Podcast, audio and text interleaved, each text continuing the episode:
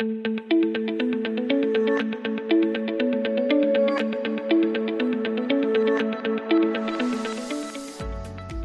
und herzlich willkommen zum BGM Podcast, der Podcast über betriebliches Gesundheitsmanagement für kleine und mittelständische Unternehmen.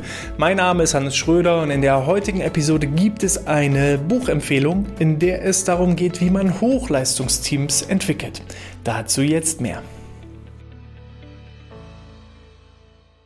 Ja, das Buch, was ich heute vorstellen möchte, heißt Der Minutenmanager schult Hochleistungsteams. Jetzt, ja, ein Buchtitel, der jetzt nicht so griffig ist, aber das Ganze wurde geschrieben unter anderem von äh, Kenneth Blankard, der auch geschrieben hat, das situationsbezogene Führen oder wie man Kunden begeistert oder eben auch mehrere Ausgaben des Minutenmanagers auch herausgebracht hat. Ähm, auch ein altes Buch von 2002. Ich glaube, es wurde auch nicht nochmal neu aufgelegt, zumindest nicht in der deutschen Sprache. Und wie der Name schon sagt, Minutenmanager bedeutet eben auch, das ist kein dicker Wälzer, sondern das ist sehr, sehr kurzweilig hier mit 112 Seiten und auch äh, in einer romanartigen Wissensvermittlung geschrieben. In der Geschichte geht es um Dan. Dan hat Probleme mit seinem Team und möchte da auch Teamschulungen ähm, ja, vermitteln und kontaktiert eben den Minutenmanager und der Minutenmanager zeigt ihn die vier Phasen, die eine Gruppe durchlaufen muss, ein Team durchlaufen muss, um zu einem Hochleistungsteam zu werden. Und das finde ich ist ein extrem wichtiges Buch. Also ich empfehle jeder Führungskraft dieses Buch zu kaufen, zu lesen und äh, entsprechend auch seinen Teammitgliedern zu vermitteln, das Wissen. Denn das Wissen allein über diese vier Phasen einer Gruppenbildung führt schon dazu, dass man automatisch viel, viel schneller diese vier Prozesse durchläuft, um so viel schneller auch zu einem Hochleistungsteam zu werden. Denn ich übertrage das jetzt einfach mal immer beispielhaft auf die Gründung eines Arbeitskreises Gesundheit. Das ist jetzt nur mal so eine schöne, greifbare äh, Gruppen. Beschreibung, Gruppendynamik, die eben auch hier für den BGM Podcast wichtig ist. Wie sieht das denn aus? Wie ist das, wenn jetzt im Unternehmen beschlossen wird, wir machen einen Arbeitskreis Gesundheit, wie läuft das ab? Häufig sind da Vertreter aus verschiedenen Bereichen, aus verschiedenen Abteilungen. Wir haben jemand aus der Logistik, jemand aus dem Lager, wir haben jemand aus der Verwaltung, wir haben jemand aus dem Vertrieb und äh, dann ist noch jemand aus dem Betriebsrat mit dabei, ein Betriebsarzt, äh, vielleicht noch weitere Dienstleister, ein externer ähm, Berater, der für das BGM vielleicht auch mit zuständig ist. Und ja, da haben wir so diese verschiedenen Interessensgebieten. Und jeder dieser einzelnen Personen ist Spezialist in seinem Bereich. Das heißt, der BGM-Koordinator, der mit dabei ist, der hat zwar sau viel Ahnung vom BGM, aber der weiß nicht, wie ist der Produktionsprozess aufgebaut oder wie sieht das Lager dort aus. Das wissen wieder die Produktions- und Lagermitarbeiter. Derjenige, der Betriebsrat ist, der ist allgemeiner Interessensvertreter. Der Betriebsarzt hat wieder die Kenntnisse über die Gesundheitszustände der Mitarbeiter und so hat eben jeder so seinen Bereich. Ne? Häufig ist auch noch jemand aus dem Bereich Arbeitsschutz, Arbeitssicherheit oder eben aus dem betrieblichen Eingliederungsmanagement mit dabei und es hat halt selten jemand den Gesamtüberblick über alles sondern jeder hat seine eigenen Kompetenzen. Und das ist eben genau die sogenannte Orientierungsphase. Es müssen erstmal ganz am Anfang die klaren Rollen geklärt werden. Wer ist jetzt eher der Leader dieser Gruppe? Wer ist eher die Führungspersönlichkeit? Wer leitet das Ganze an? Da würde es jetzt in dem Fall zum Beispiel Sinn machen, dass es eben der ja, BGM-Koordinator macht, der einfach zu diesem Thema Arbeitskreis Gesundheit dann da die Kappe aufhat und da eben der Leader ist. Und ähm, dann muss man eben gucken, welche Kompetenzen bringen wir denn hier jetzt überhaupt alle mit ein. Da ist es so, wenn man neue Projekte angeht, dass die Anfangseuphorie, die Motivation immer sehr, sehr hoch. Das ist einerseits gut, um erstmal die gruppendynamischen Prozesse zu starten. Andererseits muss man hier extrem aufpassen. Aus meiner Erfahrung heraus entstehen nämlich da so im Rahmen des ersten Brainstormings richtiger Wildwuchs ist nicht böse gemeint, aber da haben halt viele Leute viele tausende Ideen.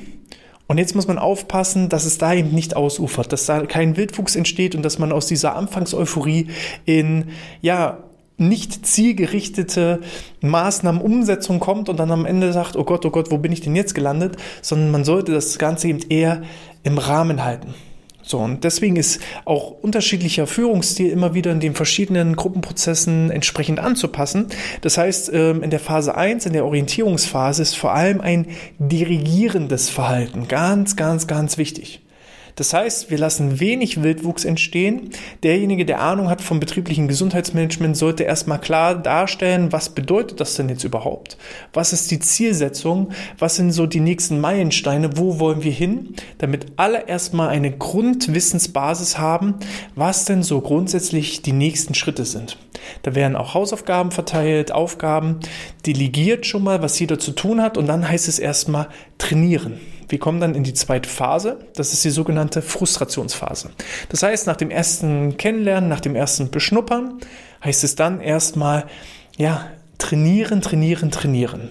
In dem Fall ist es immer noch so, dass der Leader weiterhin sehr stark dirigierend unterwegs ist, also weiterhin Wissensvermittlung betreibt, damit alle immer weiter ihren Wissensstand entwickeln, aber sich auch ab und zu mal rausnimmt. Man nennt das Sekundieren. Also er ja das Ganze begleitet, mal Diskussionen zulässt, auch mal so ja Entwicklungen in der Gruppe einfach ähm, er begleitet als so eine Art Coach oder Mentor aber auch mal die Gruppe eben wirklich selber machen lässt. Und in dieser Frustrationsphase ist es eben häufig so, dass diese Anfangseuphorie sehr, sehr schnell, sehr, sehr stark absinkt. Am Anfang, hurra, los geht's. Und dann fängt man an zu arbeiten und Checklisten aufzubauen und To-Do-Listen zu machen. Und dann merkt man auf einmal, boah, ich muss eine Gefährdungsbeurteilung erstellen, ich muss Mitarbeiterbefragungen durchführen, ich muss die Krankenstatistiken raussuchen, ich muss dies, ich muss das, ich muss jenes. So viele Aufgaben, die ich habe und auf einmal sehe ich den Wald vor lauter Bäumen nicht mehr. Und das führt natürlich zu Frust, weil man hat das Gefühl, ich habe so viele Aufgaben und ich habe eigentlich gar keine Ahnung von den Dingen, die ich machen muss und mich da in jede einzelne Aufgabe einzuarbeiten. Das führt eben immer noch dazu, dass wir eine sehr, sehr niedrige Produktivität haben. Das ist übrigens auch in der Orientierungsphase. Die Motivation ist zwar hoch, aber die Produktivität ist so niedrig wie in noch keiner einzigen Phase sonst, sondern ähm, es sind halt die Ziele, Wünsche, Träume, die man erreichen möchte, aber man setzt sie noch nicht um, weil das komplette Wissen fehlt halt. Dann sammle ich das erste Wissen, dann setze ich die ersten Dinge um, aber die Lernkurve ist halt sehr langsam und entwickelt sich erst hinten raus immer steiler.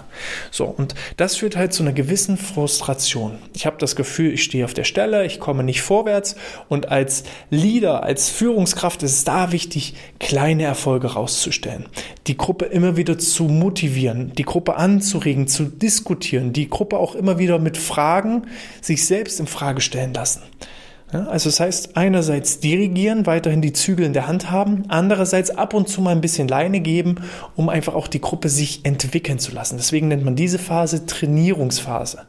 Ja, wir sind dabei, dass die Gruppe trainiert, trainiert, trainiert. Bevor wir dann in die sogenannte Beschlussphase kommen, und dann sind wir eigentlich sehr stark im Sekundieren. Das heißt, der Leader nimmt sich dann eigentlich so weit raus, dass die Gruppe selber anfängt, Entscheidungen zu treffen, selber auf ihre Beschlüsse kommt. Das heißt, ich habe die verschiedenen Analysen gefahren, ich habe einen gewissen Maßnahmenplan mir überlegt und dann werden konkrete Beschlüsse getroffen, wann werden welche Maßnahmen wie mit welchen Geldern umgesetzt. Da werden also innerhalb von kürzester Zeit, das alles andere ist eher Vorbereitungsphase, die ist sehr, sehr lang. Also Phase 1 ist sehr kurz häufig, erstmal Orientierung, das sind so meistens ein, zwei Treffen. Dann hat sich jeder kennengelernt, dann hat jeder eine klare Rolle, dann hat sich jeder beschnuppert. Und dann in der zweiten Phase, dann ist halt diese Frustrationsphase, die je nachdem, wenn ich das Wissen in der Gruppe darüber habe, vielleicht auch mal ein bisschen schneller machen kann. Manche Gruppen kommen aber auch nie aus dieser Frustrationsphase raus. Ich habe auch schon Arbeitskreise erlebt, die sich seit zwei Jahren treffen, seit zwei Jahren Kekse essen, seit zwei Jahren diskutieren und nicht in die Umsetzung kommen. Und da ist es dann eben wichtig zu sagen, so, jetzt müssen wir auch langsam mal die Ärmel hochkrempeln und die PS auf die Straße bringen, um dann auch wirklich in die Beschlüsse reinzukommen. Das heißt, wir wissen dann genau, wann machen wir was, wie, mit wem. Und das geht dann manchmal ganz schnell. Das kann ein Treffen sein. Das können 30 Minuten sein, dass wir sagen, okay, auf Basis der erarbeiteten Punkte schlagen wir vor, erstens, zweitens, drittens, viertens. Sind alle damit einverstanden? Ja, also los geht's. Und dann kommen wir nämlich sehr, sehr schnell von dieser Beschlussphase, wo ich als Leader mich eigentlich komplett schon rausgenommen habe, eher die Gruppe moderiert habe, statt zu dirigieren. Dann komme ich sehr, sehr schnell in die Produktionsphase. Und dann steigt auch wieder die die Motivation hoch auf das ursprüngliche Level. Das heißt, die Motivation ist am Anfang sehr hoch, geht dann sehr steil runter. Im Rahmen der Beschlussphase steigt sie langsam wieder an und ist dann in der Produktionsphase wieder richtig, richtig hoch. Weil dann habe ich endlich das Gefühl, endlich komme ich daran, ich erziele Ergebnisse, ich setze die Maßnahmen um, ich evaluiere das Ganze, ich spüre positives Feedback von den Mitarbeiterinnen und Mitarbeitern und ich habe so viel Wissen über das Thema wie vorher noch nie. Und jetzt wird es einfach, weil jetzt habe ich so viel Wissen erlangt, wenn ich das jetzt wieder machen müsste, diesen gesamten Prozess, ja, ist nicht schlimm, weil ich kenne ja jetzt den Ablauf, ich weiß, wie es funktioniert. Alles ist im Leben erstmal schwierig, bis ich weiß, wie es geht. Dann ist es ganz einfach. So, und ähm, das muss ich halt einfach wissen. Und ab dem Zeitpunkt nimmt sich der Leader, die Führungskraft eigentlich komplett raus.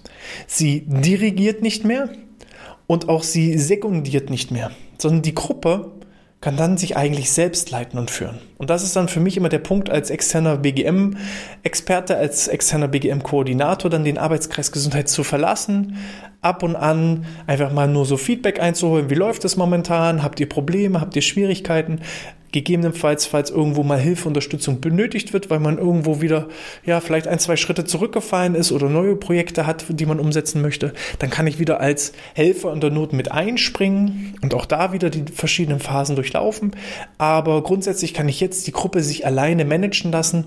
Die sind imstande, auch ohne eine Führungskraft, sich, ja, einfach äh, in der Umsetzung richtig produktiv zu sein. So, und das finde ich ist ein wirklich sehr, sehr schönes Buch. Ähm, und das kann man auf viele Bereiche übertragen. Auch wenn ich jetzt so meine Unternehmensgründung beobachtet habe, ja, die ersten Tage, Euphorie und wir werden viel schaffen und machen und tun. Und dann kommen auch immer wieder solche Bröckchen, die einen in den Weg gelegt werden, wo dann Frust und Ärger auftaucht, wo man viel Energie reinstecken muss. Dann kommt man so in neue Ideen rein, entwickelt klare Konzepte und ist dann jetzt richtig in der Produktion und Umsetzung. Und jetzt kann ich zum Beispiel als Führungskraft mich in vielen Bereichen immer weiter rausziehen. Ne, beim Thema Podcast, wir hatten das als, als beispielhaftes Projekt, dass ich eben gesagt habe, am Anfang Podcast, ich mache vieles alleine, dann nehme ich mir die Leute damit rein, die mit mir gemeinsam die Ideen weiterentwickeln. Und jetzt bin ich an dem Punkt, dass ich, außer dass ich vor der Kamera stehen muss, diese paar Minuten, eigentlich gar nichts mehr machen muss das Team, mein Podcast-Team, die kümmern sich um alles selbst. Sie sind selbst motiviert und machen das Ganze. Und so ist auch im BGM. So und so kann man dann Stück für Stück seine Bereiche aufbauen. Und für jedes Projekt, was man angeht, da muss man diese Schritte durchlaufen. Und deshalb hier die Empfehlung, der Minutenmanager schult Hochleistungsteams. Wenn euch das interessiert, definitiv eine Kaufempfehlung. Ich freue mich auch gerne auf euer Feedback. Schreibt mir das gerne an info@outness.de oder alternativ in den äh, Podcast-Bewertungen auf iTunes oder in der Apple Podcast App. Gerne könnt ihr auch den Newsletter abonnieren unter BGM Podcast-Newsletter. Und ich möchte auch nochmal an unser Quiz erinnern. 25 Fragen beantworten, wo man mal sein eigenes BGM-Wissen überprüfen kann. Das Ganze findet ihr auch unter BGM Podcast-Quiz und die besten fünf Quiz-Teilnehmer Teilnehmer, die bekommen von uns einen gratis Online-Vortrag für ihre Kolleginnen und Kollegen, vielleicht auch zum Thema Hochleistungsteams zur Verfügung gestellt. In diesem Sinne, ich wünsche euch alles Gute, bleibt gesund, bis zum nächsten Mal und sportfrei.